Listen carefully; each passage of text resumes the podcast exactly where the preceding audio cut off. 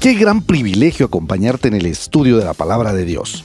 Bienvenido al podcast de la hora silenciosa de Palabra de Vida Guatemala.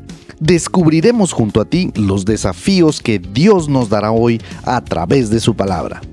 Deseamos que ya hayas tomado un tiempo para leer con anticipación el pasaje del día de hoy.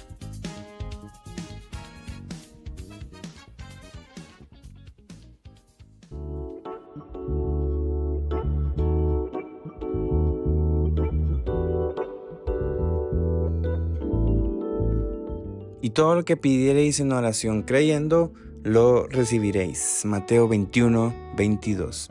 Muy buenos días, espero que estés bien y también eh, animado por esta semana de trabajo, eh, de estudios que estamos comenzando hoy lunes. Te saluda Héctor Salazar y hoy el pasaje que tenemos para este podcast está en Mateo capítulo 21, del versículo 12 al versículo 22. Así que acompáñame porque quiero que veamos cuatro elementos que pienso que Dios espera encontrar en nuestra vida. El primer elemento que Dios quiere encontrar es santidad.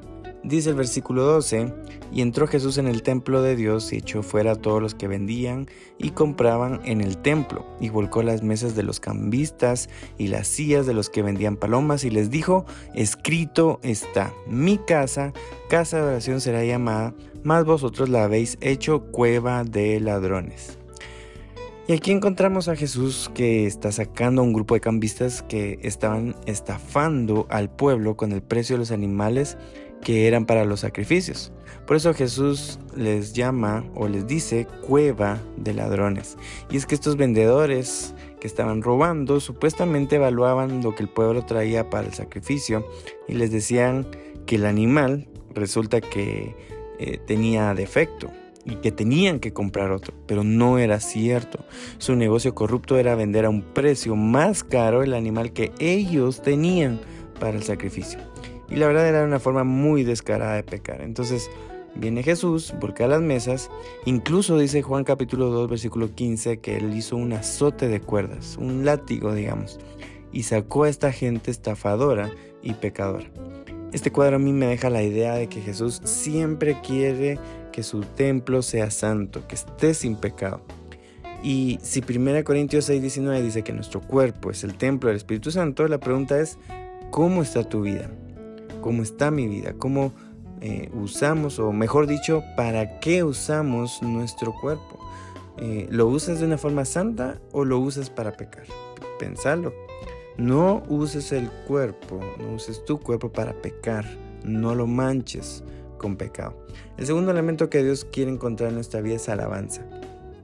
Dice versículo 15 que los muchachos, o la nueva traducción viviente dice niños, aclamaban o sea, gritaban en el templo y decían, Osana al Hijo de David. Y esto provoca que los líderes judíos se indignen y le dicen a Jesús, es lo que estos dicen. Y Jesús le responde en base a Salmos 8.2 que eso era lo que ya estaba escrito. Los niños y los bebés que maman iban a darle una alabanza perfecta.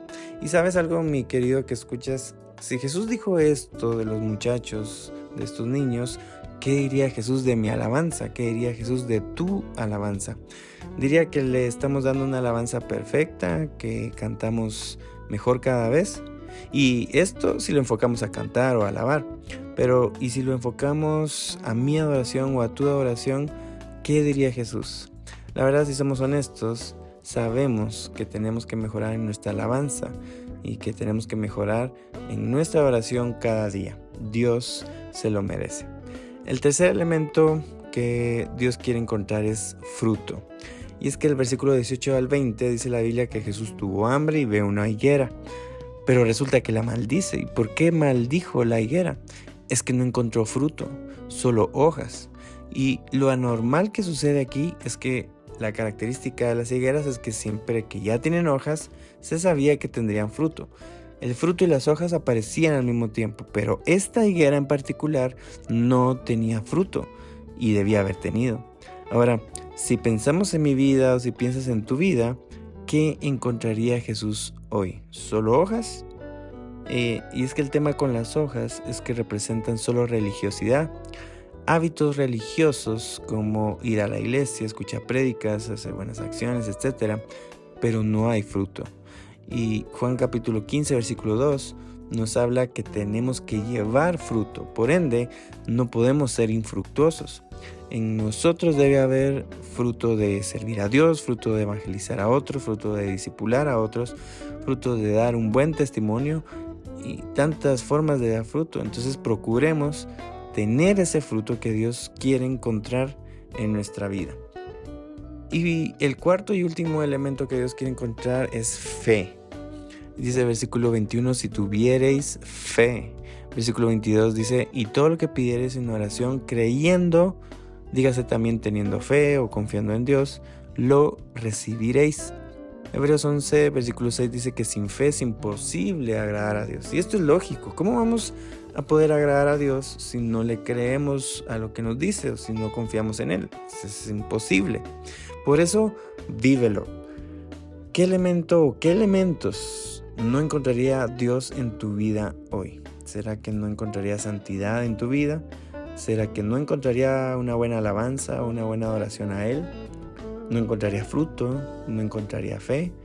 Piensa eso ahorita. Trata de al menos tomarte dos minutos para orar al terminar este audio y pregúntale a Dios, Dios, ¿qué no hay en mí? Eh, ¿Qué me hace falta crecer o tener? ¿Santidad? ¿Alabanza? ¿Fruto? ¿O fe? Pídele a Dios poder crecer en el área que Él no encontraría en tu vida.